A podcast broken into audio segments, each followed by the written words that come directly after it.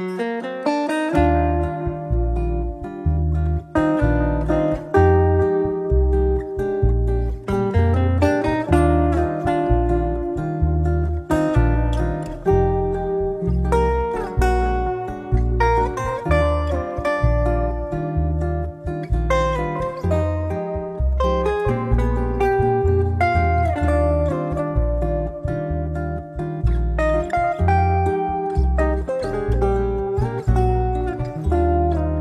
大家好，你现在收听到的是读书播客《柳林风声》，一个放肆阅读的节目。我是炫喜，我是拉特里。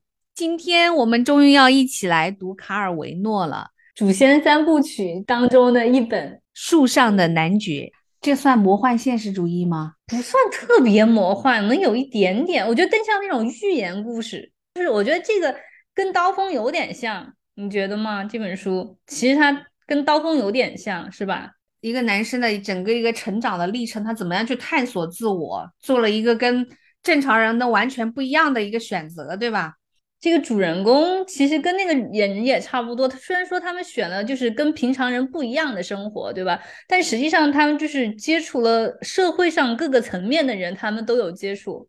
他并没有说是选择一个逃避生活的路，他只是选择了。不一样的一种方式，但是他所有的一切还是围绕着这个生活去展开的。对对对，他这个反正还是蛮有意思的，而且他就是也也有点讽刺哦，我觉得，因为他是一个贵族家的小孩嘛，对吧？然后呢，他就后来选择的就是一直在树上生活，就从十二岁以后他就没有下过地面对吧？然后你你想象的时候，你会觉得像这样的一个人呢，他的生活是与世隔绝的。是和人隔离开来的，但实际上呢，就是他和他的父亲相比，甚至和他的弟弟相比，他都是更融入这个人群生活里面的，对吧？就是他会跟那些农民打交道啊，就问他们就是怎么修剪树木啊，然后他在那个森林里面生活的时候，就有一些那种就是相当于游牧的那些人，对吧？就是那些什么烧炭的乱七八糟的在那里，然后他都会去问他们，就是这个东西怎么弄。所以说，实际上他完全就是。和他的父亲那种贵族家庭来相比的话，他虽然是生活在树上，但是他更接近、更接地气，他反而摄入和关注的人群更广。他如果是传统的，像他这种贵族家庭，可能根本不可能去关注那些流浪者他们是怎么生活的，然后去关注农民，比如说如何去种地、如何去收获、如何去。捕猎如何去维持生存？因为贵族不需要去考虑这样的问题吗？对呀，就包括就是如何的去救火，对吧？他后来还组织一个那种救火队，是吧？就是就是说，其实他在那个树上，他干了很多事情，他就是社会事务什么一点都没有少参与。就很奇特，应该首先他的定位是一个男孩，他生活在树上，他不停的在树之间穿梭。你想象一下，如果拍成动画的那种场景，应该是很有意思的。然后比如说他每一集就是他跟不同的人发生的故事，或者是几集发生一个完整的故事之类的啊。对，而且他那就他们家的那个那一家人也很有意思，对，都是一些很奇特的人。然后卡尔维诺在后记里面他不是讲到了吗？就是他。自己对写一种传统的这些人物不是那么有兴趣，他他更喜欢写一些比较奇特的一些人物角色，是吧？他早期他是加入了意大利共产党嘛，所以他早期的时候他的那个作品是比较有这种革命意识的那些作品，就是到了中期以后就有点偏向于这种幻想和这种寓言风格的。对，而且他后来不是还专门去。搜集整理那个意大利的童话嘛，他还出了那个童话集，就是他五十年代以后他就开始转向，然后他后期就看就是搞什么意识流，就比如说像我们两个都看了一点点的那个，就是冬如果冬夜一个女人那个就是他就是意识流嘛，然后他的那种呃实验性写作那个也很搞笑的，就是一个他自己的一千零一夜，每个故事都只有开头。然后他还能把它串到一块，也还是蛮有意思的，但就可能可读性就没有这个书上的男爵那么强。反正他是蛮好玩的。然后，因为他是意大利人嘛，但他出生的时候他好像是在古巴出生的。然后他爸爸为了就是说提醒他他是个意大利人，就给他取名叫 Etano 嘛。其实像嗯，古巴呀，像嗯阿根廷啊，都有非常非常多的这个意大利裔的人，因为他我觉得他们其实也是移民很多，早期移民很多的一个国家嘛。你说像梅西呀什么，其实都是意大利裔的。他们阿根廷足球队里面有一半都是意大利裔，看那个名字就就能看得出来。嗯，他这个书里面有很多关于自然的描写，尤其是对那些树的描写，对吧？这个可能确实也跟他自己的出身有关。他不是因为他的父母都是植物学家嘛？你看得出来，他就是他对自然是有非常深的热爱的。然后包括你看，比如说他的这种寓言，他的童话，他的内心就好像有很多对这个世界的这种探索和童趣在。虽然他写这个书的时候人到中年什么的，是是，而且他人到中年以后，因为因为就是我看的那个就是嗯，美国一个教授写的嘛，就他就是专门。就是探讨的是这个，就是从这个森林砍伐和这个历史的这个角度去看这个呃树上的男爵嘛。然后他就说的是，其实卡尔维诺这个人，他早期的时候，尤其是他还童年时代，他对这个植被啊，对什么植物这些都不感兴趣。可能就小孩子嘛，父母的职业你是往往往是不太感兴趣的，在那个时候。到了他中年的时候，就是从七十年代左右开始吧，就意大利呢就开开始这种大规模的砍伐树木，在热那亚的那一带，然后呢就就是开始那个修建铁路。十九世纪以后，就是因他们从那个法国从拿破仑的手中不是就是接管了这一片叫原来的热那亚共和国嘛。然后就开始砍伐森林，就建铁路，就各种，然后呢，就大片大片的植被就被破坏了嘛。所以他在书中他也提起，他说到现在你肯定是不可能想象我的哥哥怎么能够永远在那个树上，还能够到处走，还能够就是能够参与这些生活。就现在来话根本不可能，就是寸步难行。就如果说你现在还想像那样脚不沾地，对吧？一直在树枝上走的话，你你就永远不可能说是像那样的生活。对，就是植被的这个破坏，确实它，嗯，很严重。从十七世纪开始，他们就是开始搞这个，就是食用油的这个产业。然后呢，当时就砍掉了很多葡萄园。就是你看，他就是这个书里面描写，他们就是葡萄园要就是要去采摘，要去怎么样的这些啊，就那个时候就就砍掉很多葡萄园，然后呢就开始种植橄榄树。但是后来，因为就是大面积种植以后呢，又正好碰到他们自然灾害嘛，就很干旱，然后呢就没有什么收成，这个这个事情就没有没有做成。之后呢，这个橄榄有橄榄树又被再一次的砍伐，然后又种上其他的这种相对来说那个时候的经济作物啊，所以就这么几次的砍伐以后，它当地有特色的那些就基本上是。没有了，就是它原来的那种当地的树种啊，基本上都被砍伐殆尽。这个也是，嗯，就很惋惜的一个事情。我们回老家的时候也是这样子的，就现在你回去你就发现，就是他说不出来，就比以前白了很多，房子多了很多，但是就是那种绿化就少了很多。所以说你回去的时候，第一观感就是，就是就每个房子都刷的粉刷的白白的。很白，然后原来的那些树啊什么的反而没有那么茂密，总觉得没有那么绿色的那个感觉了。我不知道你们老家是不是？我小的时候生活在农村的时候，因为那时候绝大部分农村人口还是停留在农村，就是它外流的比较少嘛，很少。八九十年代的时，那个时候山上经常都是光秃秃的，给我记忆当中就是就是好像就是到处都是石头光的。然后地上的草基本上都被扯光，因为喂猪啊、喂牛啊、喂羊啊什么的，就是人们就靠这个生活嘛。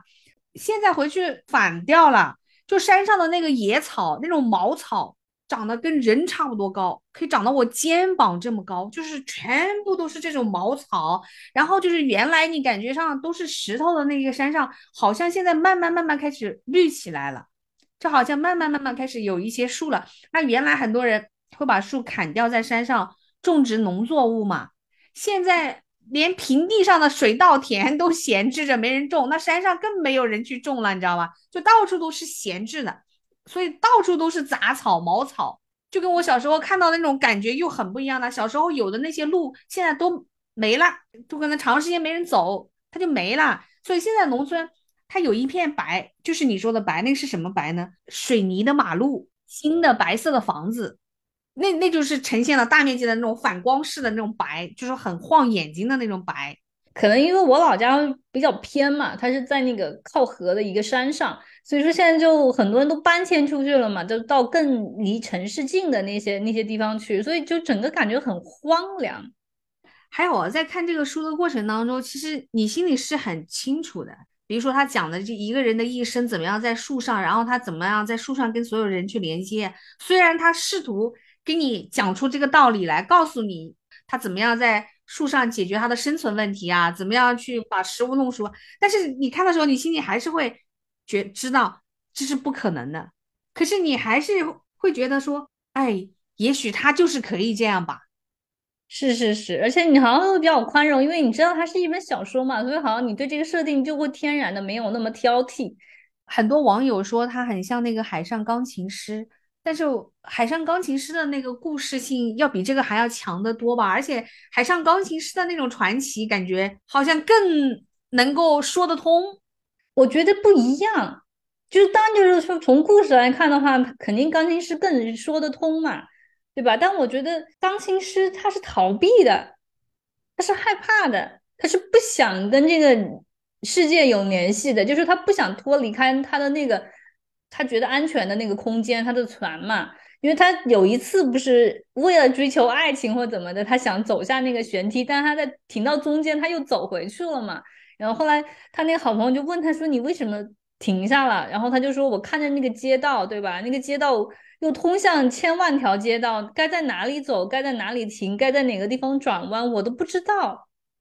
他说太多选择可以做了，我就觉得太复杂，我应对不了。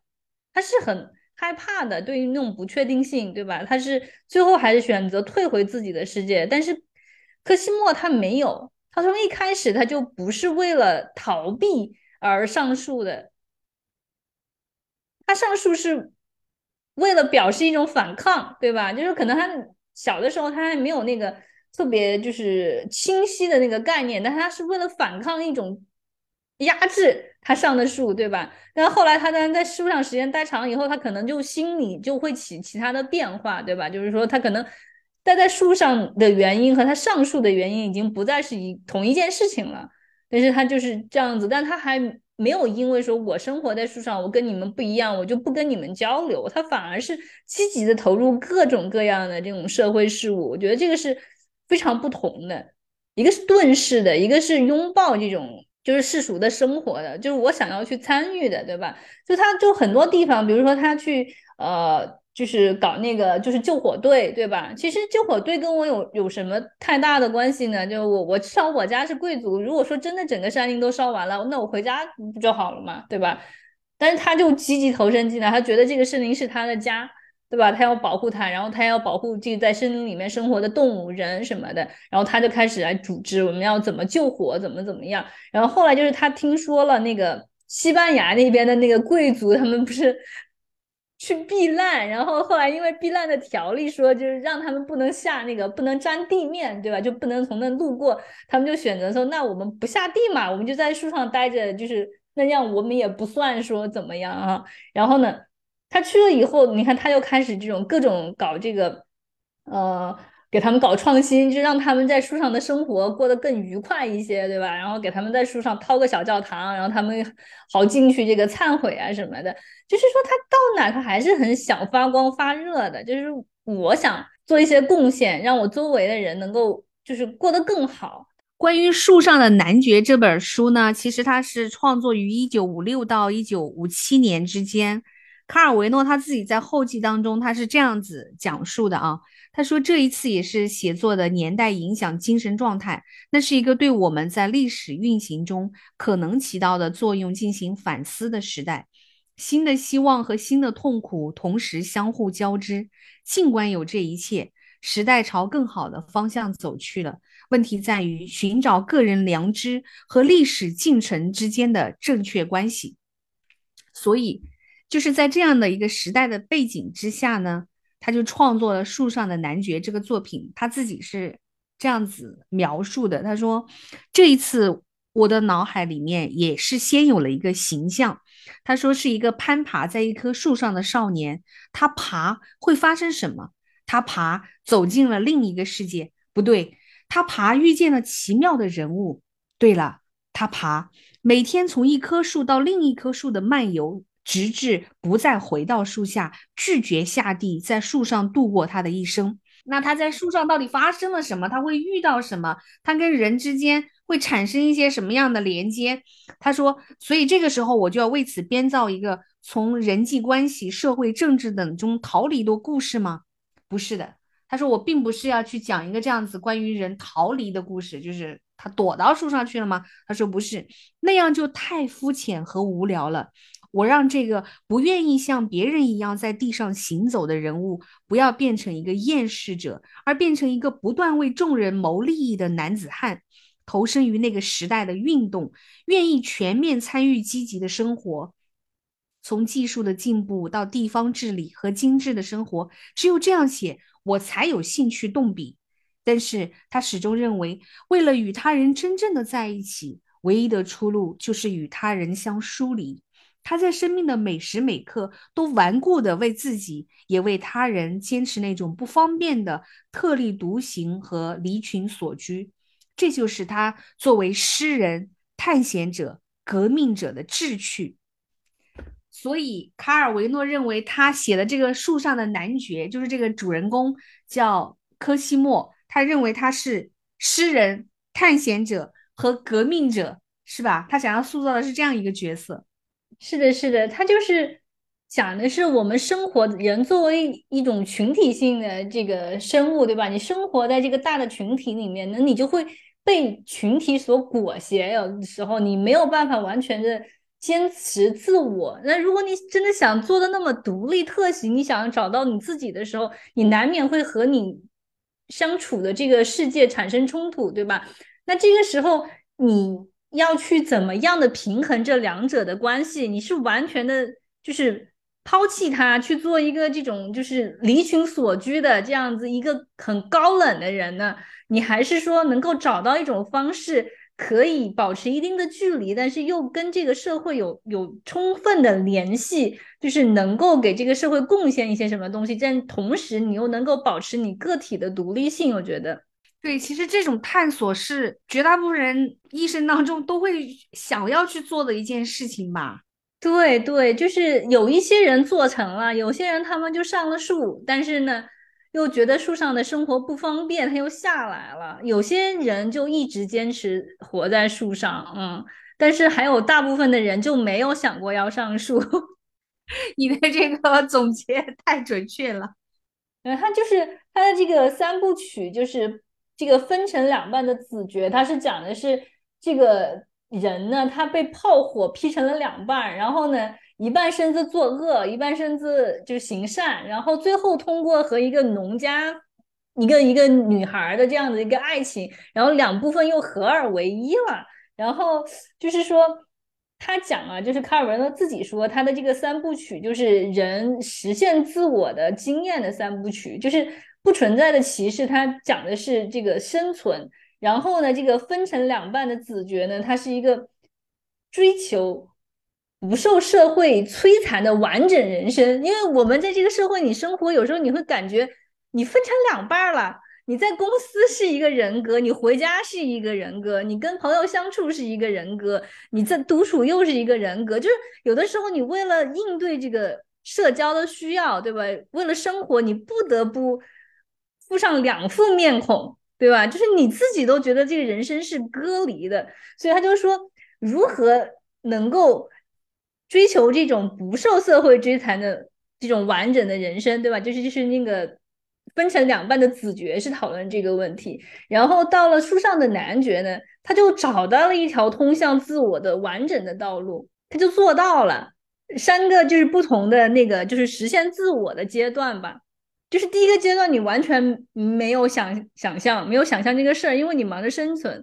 再一个呢，就到了第二阶段，你知道了，你有你的那个独立性了，但是为了生活，你又没有办法完全的铺路，或是只有那一面，你还得两副面孔，两种人生。然后到了他第三步，就是这个书上的男爵的时候，他发现了一个理想的道路，就是我通过这样做，虽然我肯定也是有不便利的，或者是。要牺牲的东西，但是我最终达到了我的目的，就是我成为了一个我自己想成为的一个完整的个体，我又没有跟这个社会割离开来。可是你看完这本书，你就能感觉到他在成为他个体的这个道路上是需要付出非常坚卓的这种努力和勇气的，以及他要承受的那些痛苦，对吧？对对，就是说他是说还是要通过对个人的自我觉着。矢志不移的努力，你才能够达到这种个人的完整，肯定不是容易的事情。你因为你想想，你也不可能生活在树上不下来，要付出的那种代价是相当大的。然后他最后他写的是，我这个话我也很喜欢。最后卡尔维诺说：“我希望他们被看成是现代人的祖先家系图，在其中每一张脸上都有我们身边人的某些特征。”你们的，我自己的，就是他所描写的这些人物，就是我们自己，就是我们身边的人。反正他这个，他这个其实讲起来还是故事还是蛮简单的。然后就就是讲他他哥哥对吧？就科西莫，他是一个男爵的儿子嘛。十二岁某一天对吧？他就是因为这个吃蜗牛这样一个事情，跟他的父亲在餐桌上发生了争执。然后呢，他就一气之下就上了树对吧？然后他他他父亲就跟他说那。你就不要下来，你要下来的话，你肯定你是要认错的，你要低头滚认错。他说：“那我永远不下来，对吧？” 从那以后，他就再也没有下过树，就是一直到他的生命结束，他就一直都在那个树上生活。然后就是就是这样子一个奇人，蛮有意思的。然后其实他这个东西，我觉得到最后，这个蜗牛这个事情其实只是一个导火索，它并不是说导致他在树上不下来的原因。就是说，他生活的这个贵族家庭，他的父母其实是非常强势，应该怎么讲？比较强权，是不是？他的父亲是很强势的，因为他父亲是就是一心好像感觉还要想复辟他那个大公国的那个感觉，是吧？然后就是对所有的就是贵族的这种繁文缛节，他都是非常重视的。所以说他们就吃饭啊什么，虽然他和他哥哥都。那个时候你看，十二岁年纪还很小，都要什么戴三角帽，要戴假发，然后要穿那个护腿什么的，就各种，对吧？就还要穿那个什么燕尾服。这个事情的起因就是他们当时他他姐姐是负责这个整个家庭的这个餐食安排嘛。然后呢，有一次他就就是安排了要吃蜗牛。然后那时候蜗牛用运过来以后，你不是先让他们得清清肚子嘛，就是把肚子里面的东西该吐的吐，该拉的拉，对吧？搞干净了以后才上桌。就就是比亚乔和他的哥哥，他们两个就跑晚上的时候，他们就跑到那个就是他们地窖里面，就想把这个蜗牛给放出去，因为他们觉得这个吃了不忍心嘛，对吧？然后呢，他们俩就密谋，这种什么蜂蜜呀，什么什么这种，就搞给他们搞个路线，对吧？你就顺这个爬，然后呢就爬出去，你就逃出升天，对吧？然后呢，到了晚上呢，他姐姐不知道为啥拿个枪出来，就到处巡逻，在他们的那个家里，可能要捉老鼠还是怎么样，就发现这个有人把蜗牛放走了，对吧？然后蜗牛在下面到处爬，然后他姐姐就很生气，对吧？就就把一大家人全部搞醒了，然后仆人什么都全部窜出来，对吧？就。然后他们两个肯定就被惩罚了嘛，然后被惩罚之后还不算，就是惩罚完了以后，你总是要大家一起吃饭了，对吧？就是他们被关了几天禁闭以后，结果这次出来呢，大家正准备吃饭，发现主菜是蜗牛，对吧？那就肯定是他姐搞的吧？就是你你们俩跟我斗，对吧？我说要吃蜗牛，吃蜗牛，你们俩这跟我斗啥？比哈乔就说：“那我我我我知道我拗不过他们啊，我还小，我就吃了。”然后他说：“我哥就怎么都不吃。”然后呢？他他他爸就说：“那你要不吃的话，那你你就关禁闭，对吧？”然后他说：“关禁闭我也不吃，我就不吃。”然后就自己爬跑到树上去了嘛。然后他爸就说：“你不用管他，他肯定是上面能待多久，他一会儿他就下来了。我下来我再收拾他什么的。”然后他就说：“他我永远都不下来。”然后他就顺着那个树枝就爬爬爬，就爬到他们隔壁去了，对不对？然后在那就是邂逅了他的梦中情人。爬到隔壁家有一个，隔壁家可能好像就是比他们家的那个贵族地位还要再高一点，对吧？然后肯定也更有钱、更有势，就有很多这种奇花异草运来的。然后呢，他哥就爬到那边去看嘛，然后就就看到那个树下面有个秋千，对吧？一个小女孩特别漂亮，在在那荡秋千什么的。然后他们俩就就开始说上话了，然后就觉得这哎这女孩挺有意思的，对吧？然后就哎。挺喜欢她。他哥就坚持不下来，对吧？到了晚上，别人就想你肯定是要下来的，结果他晚上他也不下来，然后他就在那个树上住，然后他这个小弟又给他这个就是送物资什么的，然后后来他那以后他就一直在那个树上生活。我觉得挺有意思的一个点就是，他后来不是到那个果园嘛，因为他不是要吃饭什么的，对吧？然后他到果园去摘樱桃的时候，就碰到这个女这个小女孩，然后他就跟那小女孩说：“你看。”我从那个时候到现在，我的脚都没有下过地，对吧？我都一直在树上。他讲完这个以后，他会觉得他自己特别蠢，就是他想要在那种小女孩面前展示，好像他有多勇敢、多叛逆，你看多厉害的那种感觉。对，然后他他讲完啊，然后他说他哥哥讲完以后就后悔莫及。就是就特别显得自己这个特别蠢哈，我当时我就觉得他肯定想的是这是个啥事儿呢？就你在书上待这个事情对别人来说有有有有什么意义吗？对吧？你在那显摆个啥？你就是你自己的这么一个决定嘛？你你为什么要把它显摆出去呢？就证明你很特别吗？但在别人眼里你又是个啥呢？只会觉得你有病。所以我就觉得他后来其实他自己也想清楚了，他就说这个。是他实际上是你自己的一个决定，就是说你完全没有必要炫耀，你甚至也没有必要解释。就他他到后来就就一直在那么漫长的时间里面，他都没有再解释过。他后来就再也没有提起这个事情，没有说啊我一直在树上，或者说我为什么不下来。好像他就觉得这是我自己的事情，对吧？就是我自己做的一个只关于我自己的决定。所有人都不觉得他能在树上待多久。一开始说顶多半天，你晚上得下来，你饿了得下来，你冷了得下来。一眨眼间，他十二岁上树，一下子就到了十八岁，然后到人到中年，然后甚至到老年，他从此就彻底的再也没有下来，就一直到他的父亲去世，他的母亲去世。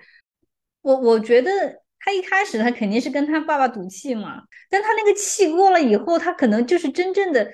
开始享受在树上的那种生活，就很自由，因为他就不用再管他爸这这些繁繁文缛节了，对吧？我想干嘛我就干嘛。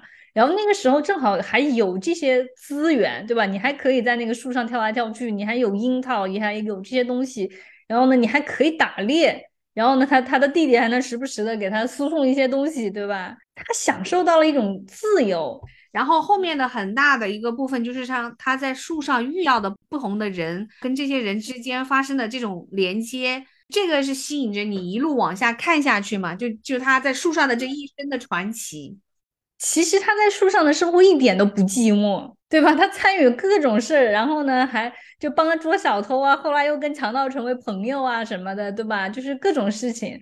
然后还有就是那个海盗，对吧？然后还包括他的叔叔，他父亲同父异母的这样一个兄弟，对吧？后来又跟这个土耳其的海盗勾结，对吧？就是呃打劫这个海上的船只，然后被他发现了，就就是他一点他都不那个寂寞，他生活里面各种事情他都参与，而且包括他那个时候呃还给法国的这些呃哲学家什么这些这些写信。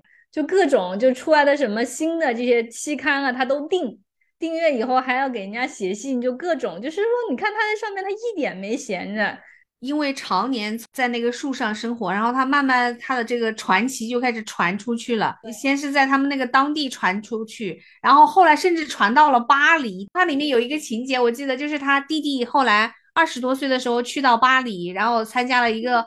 伏尔泰的聚会，伏尔泰就问他，他说：“你听说你是从那个在树上的哲学家的那个地方来的人，然后，但是他第一次对外公开告诉大家，就是说那个住在树上的所谓哲学家是他自己的哥哥，对吧？”伏尔泰就问他，他说：“那他为什么要这样呢？”那是第一次点题，在这个地方，他回答他说：“因为哥哥就是觉得，要真正的去关心人类，就必须要跟人类保持距离。”这算是这个书的这个故事的一个中心思想吧。讲到这，我就讲想到我最近看的那个那个纪录片啊，就《火山之恋》也是非常火。最近，但是他就拍的就是一对那个火山学家吧，就是夫妻俩，然后他们俩就是从小就喜欢火山，然后长大以后就是碰到一起，然后一起投入这个事业，就就非常开心嘛。然后就他们俩就一直一起工作，就是各研究各种各样的火山，然后最后呢也是。死于火山爆发，就是在工作当中嘛。采访他们的时候，他们就说，就是说他们要离开、远离人类，才能真正的爱上人类。我觉得有可能是从一个层面啊，就是说你远离人类，你去亲近火山，你去长期去从事这样的工作的时候，其实你可能更能够对人类的脆弱或者是这种软弱感到共情，你会更想保护他们，对吧？然后你不会纠结于一些，嗯，怎么说呢？世俗的各种的这种烦恼，不会完全沉浸在这种社会性的这种规范当中。你是从一个更广阔的一个自然的维度去看待人类这种生物活在这个星球上，它是一种什么样的状态？就是你没有陷入他们这种，就是人类这个生物在地球上这样浑浑噩噩的一直争夺的这个状态，就是你没有陷入他的这个游戏里头去。反而是容易产生爱的，就是说人类的这个是命运为火山所迫害的话，我就觉得很难过，我就不愿意火山爆发以后就是使那么多人丧命，对吧？然后就是造成这么大的损失，所以我才来研究这个火山嘛。就是他们就留下很多影像资料嘛，就是有一次他们两个好像就是也不是他们两个，就火山学家嘛，就很多人就说那某一个地方那个火山就是很有可能要爆发嘛。然后就希望当地政府把人都撤离。当地政府呢就觉得，哎呀，火山这个事情你们也不一定就是能说得准，对吧？你们也是个概率的推测。我这算一算，我就觉得把人这些都要搬走就特别贵。然后结果火山爆发以后就死了很多人，然后呢就当然就是还有其他的经济损失，这些都非常严重嘛。所以他当时他们两个就说那。那我们一定要做纪录片，因为他们一开始只是就是通过科，就是因为科研嘛，你会拍很多的片子啊、照片啊，各种对吧？但是他们一开始研究的主项是那种红火山，就是有那种熔岩的那种火山嘛。其实那种火山它还是就是伤害性没那么强，而且它可预测性要强一些。真正的比较可怕是那种冒烟出来的那种灰火山。他们在那一次的火山就是这个事故以后，他们的这个主要的方向就改到灰火山的这一块，就比较凶险，因为没有什么可预测性太多。然后他们就说一定要把这种火山爆发，然后就是这些这些资料影像全部都记录下来，做成纪录片，然后这样子你才能去说服其他的这种政府，就说这个东西它究竟有多厉害，它究竟造成什么伤害，你才会去。就是就是就做这种什么就是撤离呀，然后这种才能保护人的生命嘛，所以他们后来就一直做这个事情，然后也是在日本的那个仙云仙火山爆发的时候，他们俩在那测量嘛，然后就死掉了。其实非常好看，就是 推荐大家除了看这本书以外，可以去看看这个电影，还是蛮有意思的，因为它拍的非常美。自己不在那个火山旁边的时候啊，你看这种景象，它真的是相当壮观的，每一帧都非常非常的美。但你想，他们两个是就在那个火山口，所以说就是还是很危险的。但有的时候就是你对你一个事业，或对你对这个整个人类的这种爱，它就可以去克服这种恐惧。你在讲这个的时候，我突然间产生了一种羡慕之情。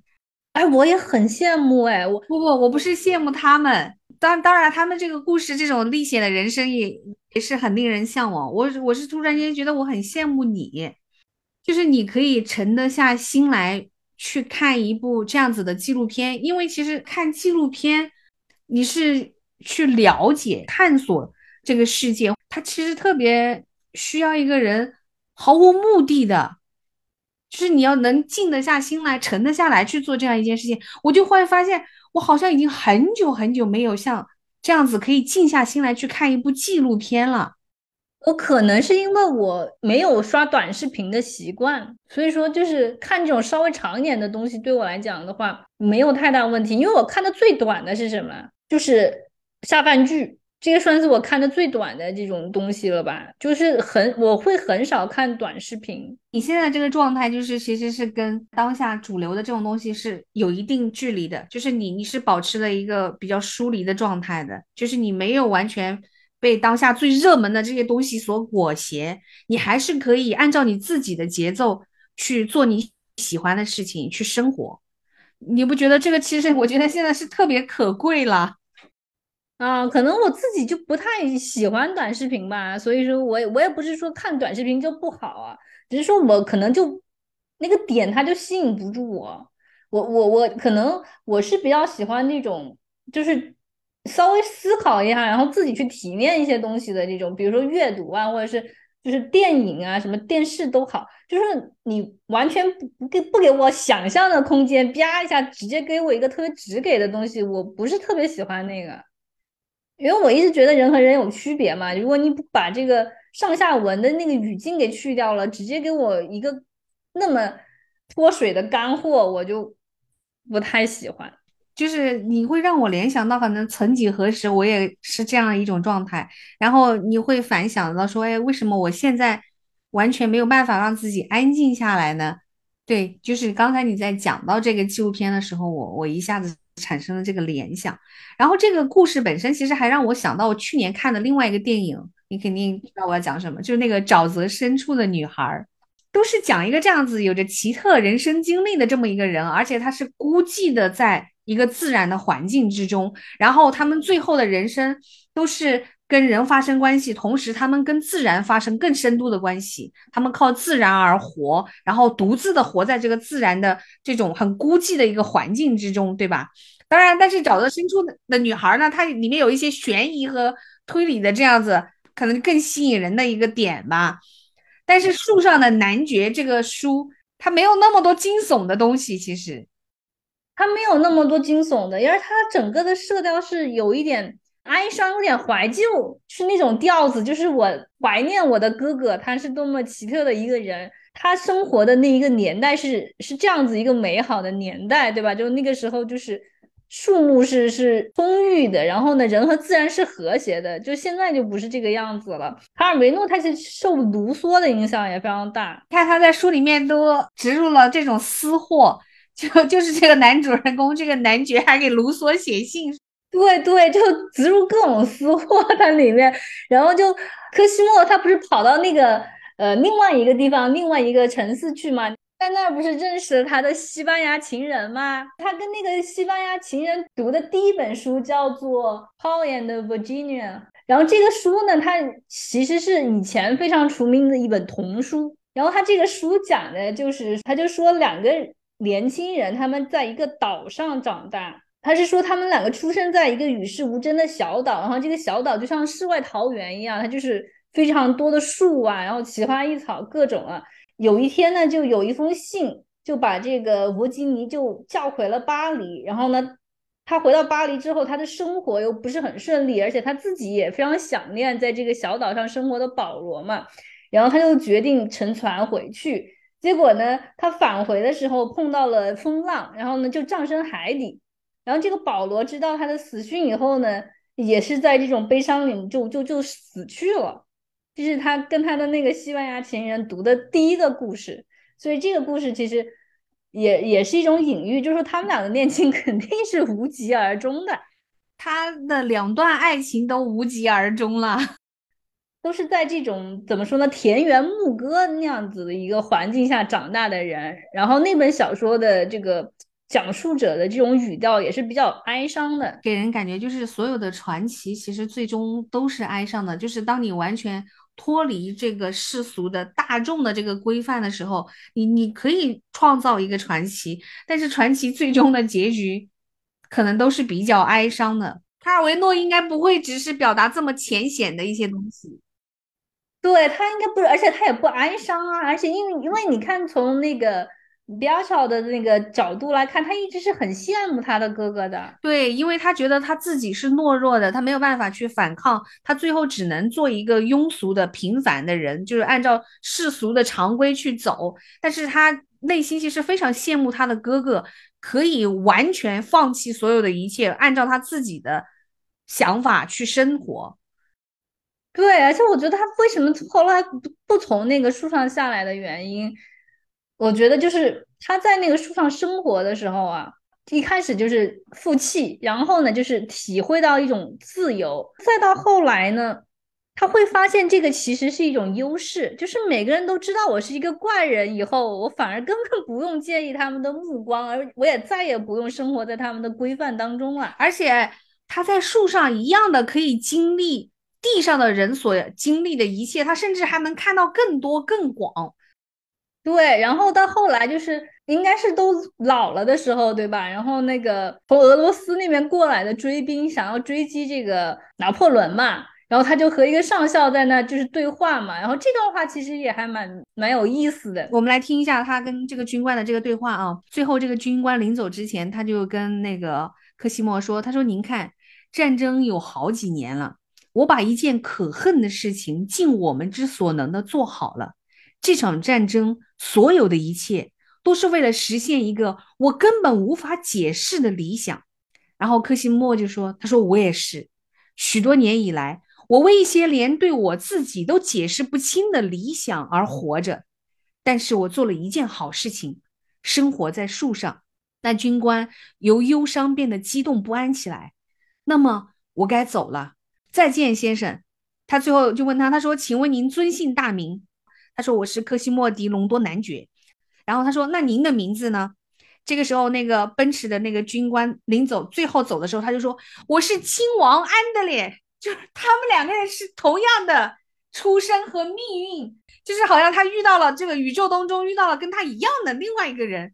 人是这样子，你看那个军官，他征战战场这么多年，他说到最后，我把一件可恨的事情尽我们之所能的做好了。但是所有的这一切都是为了实现一个我根本无法解释的理想，就是我们为什么要这样子做去做？我所做的这一切到底是为了什么？我自己都无法解释。然后这个时候，我们的主人公对吧？柯西莫就说：“对呀，我也是。”说到这个的时候，我突然想到，在古代，在过去，其实出生于这种贵族。包括一些皇族，其实包括在中国也是很多的这种出生于这种士大夫家庭啊，这种贵族家庭的人，他们好像生下来其实是有一种使命和责任的，就是他不能够只为他自己而活着，他生下来好像他身上就要背负着，他要去做一些更大的事情，去去改变更多的人的处境。然后带领着更多人去过得更好，好像是他们天然的一种使命，就这才是一个人应该要去活出来的这种所谓的有意义的人生。然后这才是所谓的成功，它跟我们现在的人对所谓的成功的概念是截然不同的。而且在那个年代，人们绝不会把金钱和财富作为一个很就是成功的人生标准，他们甚至可能会唾弃这个东西，就怎么可以为这个东为了这个所谓的金钱。去消耗你这么大的时间和精力去做这些事情，他们甚至觉得这是不耻的。在那个时候的话，肯定有两方面，就是一个是平民这一方面的话，你是没有办法改变你的生活的，那个阶级是完全固化的嘛。你已经有那个预设，就是你不可能那么富有的时候，那你不追求金钱，你追求什么呢？对吧？就是如果你是一个想追求点什么的人，那你是只只能是追求就是。另一种意义了，就是你怎么能够帮助别人，或者怎么能够活得更快乐，对吧？因为你你不可能没有给你这个条件让你去追求金钱呀。现在是有条件了，这样子碌碌无为的活到人到中年，你反过来就想说，其实选择一条大众的路，也不见得真的就轻松多少。就人活着都不容易啊，就都不容易。其实也没有说一定要上树。对吧？也也没有说你一定就是上了树你就不不能下来。我觉得对我们这些普通人的话，你可以试一试，对吧？你可以试一试上树。当然，如果你觉得树下是安逸的，你完全不想上，这个也没有没有所谓的，嗯，只是说还有一个另外的道路，有你可以走一走，对吧？不一定只有一条路，嗯。可是我常常在想，更多的时候其实是我们不知道。自己人生的路和人生的方向应该在哪里？那些真正的能够在很早的时候就知道自己想要什么，然后要朝着什么样的方向去走的，我都觉得他们已经是幸运儿嘞。对，是这样的，就非常难得知道自己想要什么。但我觉得至少知道自己不想要什么吧。大部分时候其实是你明明遭遇了很糟糕的处境，或者是你感受到了非常不好的那一面。可是你还是宁可装作没看见一样的，就糊弄过去了，就混过去就完了，就感觉好像混一下是最舒服的一种状态。但实际上，你因为你的这个混一下，你可能就一直在那个漩涡里面不停不停的，就下一次一卷，你又又陷进去了。你你的人生没有这样糊弄过，是不是？你没有经历过那种就是混一混就就想把它混过去算了的那种时候。对，但我觉得其实就是混也不容易混啊。没有，你给我们的感觉是你绝对不是那种混一下的人，好吗？有啊，我觉得我常常都是想混一混就把它混过去了呀。我觉得我到目前为止也是这个态度啊，就是混一混啊。所以我觉得就是可能每个人对混的那个概念也不太一样。嗯，我觉得我真的算是在在在混了，因为我确实也也不知道，好像就是。你不混的话，你又能干嘛呢？只是我可能还没有彻彻底底的就什么都不做吧。混也是一种做呀，嗯，你总得还是得得找点事情做嘛。如果说人生没有特别明确的这个目标的时候，你可以先找一点就是眼前比较感兴趣的事情，或是眼前有机会做的事情，先做一做，混一混，然后可能就是走着走着就。就是路就宽了，可能就有其他的可能性了，可能就有什么别的，然后就是引起你的兴趣了，你就可以好好做一做。嗯，我二零二二年结束后有两个小心得，或者是我自己做的两个小决定，就是我我未来希望这样去做的，就是我我自己感觉是一个比较清晰的决定。一个是什么呢？就是。不管这个事情的结果是什么，如果我觉得他应该要讲出来，那么我就要讲出来。有几个人听见也没有关系，反正总归是我。我希望我能够把它讲出来，这是一个。其实，然后第二个呢，其实跟上一个目标我觉得是关联的，就是什么？我希望未来，但凡是我受益的东西，我就要把它告诉给别人，哪怕是告诉一个人也行。比如说，我在这件事情当中我受益了。因为我是这一个受益者的关系，我就觉得我应该要把这个受益的方法传递出去，哪怕传递给一个人也行。就以前其实我是哦，我觉得好，那别人不不见得觉得好，或者是说我这样去做很可能也是一个无用功，我根本改变不了这个现状，也改变不了这个大的环境。我说了又有什么用呢？那我现在就想没有关系，就是我不去追求那个结果，但我只是想把我知道的。说出来，然后把我受益的东西告诉给另外一个人就好了。至于他是不是也同样的受益，我不知道，但是也许他也可以呢。哎，这个就很好啊。嗯，我这这是我觉得我这一年下来，我好像突然明确我可以去做的一个事情。对啊，哪怕有一个人可以呢，也也也很好啊。对，我觉得有的时候真的也不用把目标设立的那么大，就尤其是经过。这几年，对吧？你常常会有种特别，呃，嗯，不靠谱的感觉，你就觉得好像任何事都没有没有把握，对吧？任何事都可能这个完全就是出于你的这个意料之外，所以就是我觉得可能好多人都不会再做什么特别大的计划了吧，今年。然后有时候觉得其实目标也不用设立的那么大，你就稍微小一点，短。就是短期嘛，长期咱们不管。就短期目目标的话，可以稍微具体一些，然后你操作起来可能比较有一些指导意义。嗯，有的时候就是设立太大以后，它会有点空。嗯，其实就反过来，像我们做这个柳林风声这种播客，你说做这个读书播客，我们一开始就没有给自己设定任何的目标，是 没有说一定要去达到一个什么。当然一开始是出于兴趣，然后现在比如说。我们去表达我们自己，把我们心里面的一些想法说出来，去分享出来，给到大家。就哪怕一个人听到，或者两个人听到，然后他听到某一个点，哎，跟他产生了共情，我觉得也很好。是的，是的，因为我就是一个人读书啊，就是往往会有一种，当然就是也也也是享受，也是这个受益。但我觉得，如果有的时候能够从嗯。就是别人的角度啊，再去看看这个故事，它就更有意思。反正至少从我个人的角度上来讲，我们每次一起读一本书，然后我们两个人来聊一聊这个书。我不，我且不说说我们把我们把我们聊的这个过程分享出去，不管这个，就单单只是我们两个人这样子对着电脑的镜头这样子，隔着半个地球这么聊一聊，我每次都觉得我还是收获很大的。就是从我个人的角度上来说，我好像越来越。会明确一些东西了，就以前很很很混沌的东西。我现在可以越来越有自信的对自己说，哦，这个事情是这样的。我以前好像都没有这样的自信，可以去对一个事情做判断。还有就是我前几天啊，就是看到一个就是哈佛学霸吧，还是牛津学霸，我忘了一个学霸吧。然后他就在说，就是他从去年开始看书嘛。然后他说他其实一直就小的时候他很爱看书，但到后来就再长大一点，就你读高中、你考、你读大学的时候，你可能就是更功利了。那个时候你读书就是为了就是怎么说呢，就考到一个更好的大学。然后你到大学以后，你就看你的这个。专业相关的书，对吧？就怎么写论文什么，他就是非常功利。然后他就很久很久没有看过书，就当是娱乐这种，就或者是怎么休闲，他就很久没有看了。然后呢，可能因为疫情的原因，他又开始开始看起来了。然后呢，他就说这一看，他就觉得改变了他的人生。他说他就是觉得对他的影响是非常重大的。然后呢，他就总结了一下，就是为什么呃他开始看书以后会觉得有如此深刻的变化啊。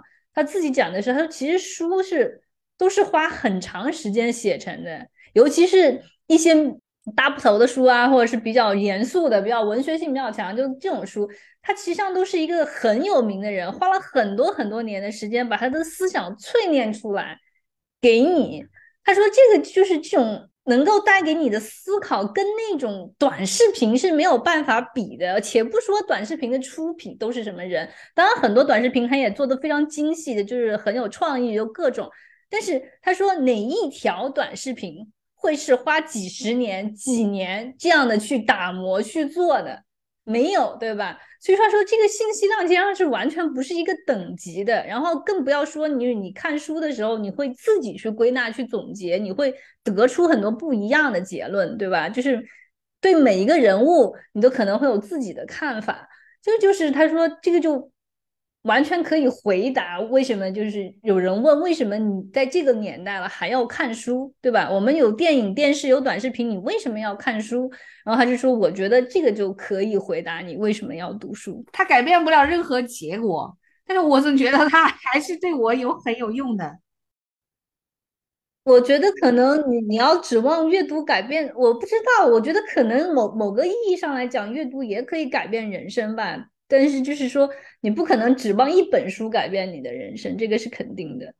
在这个短视频充斥的年代，可能也还是需要给我们的大脑一些不同的东西，就是你的那个多巴胺，你的那种就是分泌的那么频繁。因为短视频它就是每一个每一个打到你的那个点，然后你的那个多巴胺什么的就不停的分泌，不停的分泌，就让你非常非常兴奋。但这个这个事情出来以时间长了以后，它其实跟就是个精神上的毒品。实际上，你一旦停下来，你就会发现自己显得很疲惫，你好像就对现实的生活毫无兴趣。对你停下来之后，你你就会觉得很空虚，你甚至会记不得你都干了些啥，然后你就需要更大剂量、更长时间的刷。对对，就是你可能停下来之后，你都不知道你你你你。过去那三五个小时，你都看了些什么？好像你的大脑就是就是断片了，就就就像喝高了一样那种感觉。然后下次你需要更快的、更刺激的东西。就是时间太长了以后，你确实真的也不想看书，也不想干这些事情，因为看书确实就是很难够达到那种效果，嗯，不会让你维持那么长期的兴奋，嗯，对。但是呢，书它可能会产生。更持久的这种后续的作用，对后续的它的那个那个后面给到的这个是比较足的，它不会说像刷了短视频以后，你想回想好像没有啥，除了哈哈一乐之外，就好像东西不多。嗯，当然就是技巧类的，比如说做饭做菜乱七八糟，就就养花养草的那种，又又又是其他的，又另外一说啊。啊，他最后的那个结尾，他写的。哎呀，真的就是非常的好。我一直在想，就是他会怎么写这个柯西莫的死，对吧？然后他结果就是让柯西莫在临死之前，这个一跃而上，抓住了一个热气球，然后呢就随风飘走，最后呢可能就是掉到海里，因为热气球飞过那个海峡，在对岸着陆的时候他已经不见了，可能就是飞越海峡的时候就掉海里了吧。然后他最后他就写，他说。科西莫就这样逝去了，没有让我们看见他的遗体返回地面。在家族的墓地上竖起一块纪念他的墓碑，上面刻写着“科西莫·皮奥瓦斯迪科隆多，生活在树上，始终热爱大地，深入天空”。就是他最后的这个，他就写的非常非常的浪漫。就卡尔维诺骨子里还是很浪漫的一个人。在最后，他就是在写到他虚构的那个那个城镇，他说：“翁布罗萨不复存在了。”凝视着空旷的天空，我不禁自问：它是否确实存在过？那些密密层层、错综复杂的枝叶分叉、叶裂片越分越细，无穷无尽，而天空只是一些不规则的碎片。这样的景象存在过，也许只是为了让我哥哥以他那银喉长尾山雀般轻盈的步子从那些枝叶上走过。结尾真的写的非常的美，然后又是那种对吧？那种乡愁，那种思念，就是写的非常非常的好。嗯，这里头没有一个坏人，没有，哪怕是那个强盗，都是影响了他人生至关重要的一个人。是啊，然后那个强盗也很搞笑，就是就是认识了柯西莫，然后柯西莫有书嘛，然后他就开始读书，然后。痴迷于各种书，都不想去当强盗了。然后他的那些小弟，对吧？叫他去打劫，他就好像不行，我要看书。然后一直到送上断头台之前，他在关心的还是那本小说故事的结尾。对啊，就是很有趣。然后柯西莫也挺挺有挺有义气的，对吧？他被那个吊死以后，他还在那个呃树上给他守夜，对吧？有什么小小鸟啊什么来来啄他的时候，他还要把它们都打开，就是还是很有人情味的一本书。嗯，对我真的是觉得这个好适合制作成动漫啊什么的。如果他要是在宫崎骏的笔下，绝对又是另外一个经典。但是宫崎骏可能会把它处理的比较日系，我不知道他该他会怎么弄啊？应该是适合的，很适合啊，很适合宫崎骏的那些主题啊。你比如说跟自然之间的爱，然后就人跟自然，然后亲情，对吧？然后跟强权什么的，有探索自我。还是这个书主要还是讨论一个，就是自己就是自我如何实现自我，又不会特别的和这个社会所隔离。嗯，他想找到一个比较好的这样一个方法吧，就是让我们既能保持自我，又不那么过度的向这个社会妥协，嗯，或者是不会 不会被这个社会毒打的那么惨。也就是真的确确实实是一本蛮有意思的书，就是我觉得是卡尔维诺比较好读懂的书。嗯，没错。那我们今天的分享就到这儿结束啦，谢谢你的收听，拜拜。谢谢，拜拜。Stood beneath an orange sky.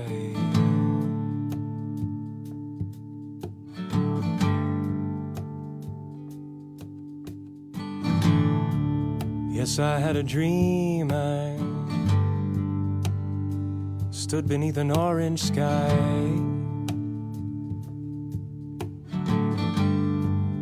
With my brother standing by.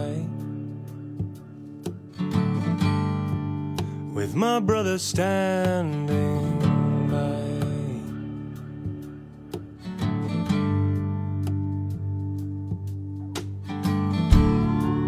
I said, Brother, you know, you know, it's a long road we've been walking on.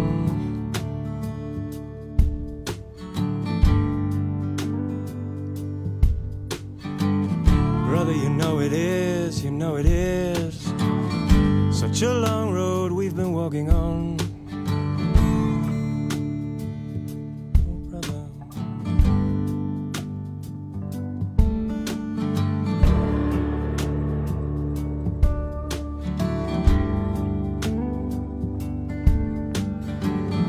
And I had a dream. I stood beneath an orange sky.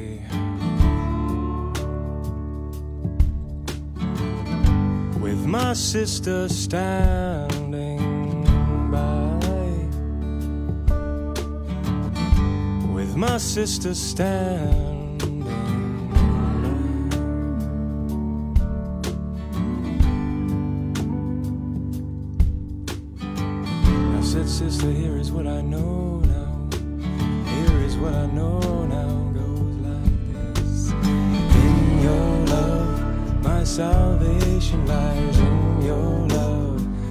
salvation lies. In your love, my salvation lies. In